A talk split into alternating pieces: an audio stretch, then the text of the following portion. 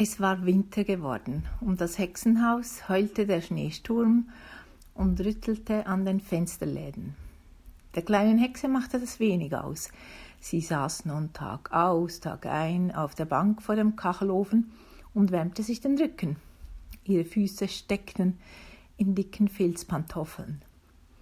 Von Zeit zu Zeit klatschte sie in die Hände, und jedes Mal, wenn sie klatschte, sprang eines der Holzscheite, die in der Kiste neben dem Ofen lagen, von selbst in das Feuerloch. Wenn sie aber gerade einmal Appetit auf Bratäpfel hatte, so brauchte sie nur mit den Fingern zu schnalzen. Da kamen sofort ein paar Äpfel aus der Vorratskammer gerollt und hüpften ins Bratrohr.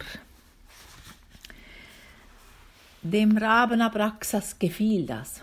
Er versicherte immer wieder aufs Neue, so lässt sich der Winter ganz gut aushalten. Aber die kleine Hexe verlor mit der Zeit allen Spaß an dem faulen Leben. Eines Tages erklärte sie missmutig Soll ich vielleicht den ganzen Winter lang auf dem Ofenbank sitzen und mir den Rücken wärmen? Ich brauche mal wieder Bewegung und frische Luft um die Nase.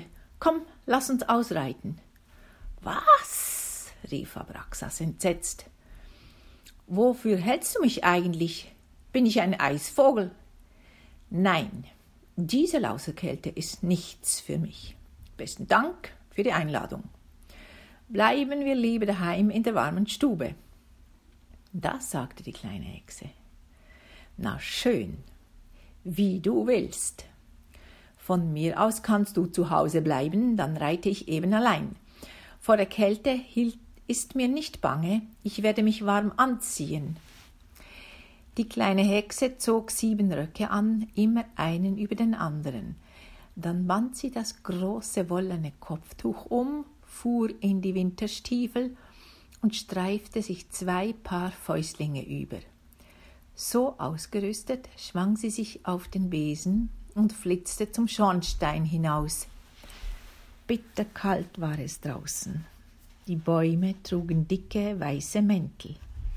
Moos und Steine waren unter dem Schnee verschwunden. Hier und da führten Schlittenspuren und Fußstapfen durch den Wald. Die kleine Hexe lenkte den Besen zum nächsten Dorf. Die Höfe waren tief eingeschneit. Der Kirchturm trug eine Pudermütze von Schnee. Aus allen Schornsteinen stieg der Rauch auf. Die kleine Hexe hörte im Vorüberreiten, wie die Bauern und ihre Knechte in den Scheunen das Korn droschen. Rum, bom, bom, rum, bom, bom.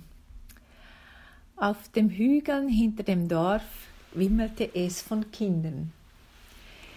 Die Schlitten fuhren, auch Skifahrer waren darunter. Die kleine Hexe sah ihnen zu, wie sie um die Wetterberg absausten. Kurze Zeit später kam auf der Straße ein Schneepflug gefahren. Dem folgte sie eine Weile nach. Dann schloss sie sich einem Schwarm Krähen an, der zur Stadt flog. Ja, Mutti, jetzt habe ich dir da etwas vorgelesen von die kleine Hexe. Und zwar, weil es ein bisschen so ist, wie wir früher das hatten, Weihnachten im Schnee, Weihnachten in die Kirche gehen, Weihnachten Skifahren, Weihnachten mit Ski, neue Ski, mit neuen Händchen, mit neuen gestickten Jacken von der Großmutter, mit einer Kiste voll Äpfel vom Großvater und natürlich mit dir. Und was du uns immer Schönes gemacht hast, der schöne große Baum in der Stube mit den grossen Kugeln dran, wo wir zuerst nicht selber dran tun, später selber dürfen schmücken Schlüsselloch, wenn wir immer haben, müssen dort ein bisschen hineinschauen. Der grosse grüne Ofen, der sicher warm war, wo man draufsitzen konnte. Päckchen, die unter dem Baum unten waren. Und Geschichten, die wir immer erfunden haben. Geschichten, wo wir immer uns vorgenommen haben, was wir hier alles für Krippenspiele vorspielen wollen. Bernadette haben wir in ein himmelblaues Röckchen hineingesteckt, dass sie ein Engel ist. Wir selber haben den Schurz angehabt.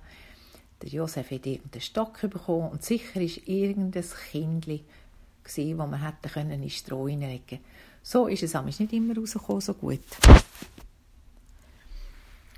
Aber es ist immer irgendwie gegangen. Und die schönste Geschichte, die ich dir heute müsste vorlesen oder erzählen ist eigentlich meine Weihnachtsgeschichte, die ich als Kind hatte. Danke für die schöne, wunderbare Zeit, die wir dort hatten.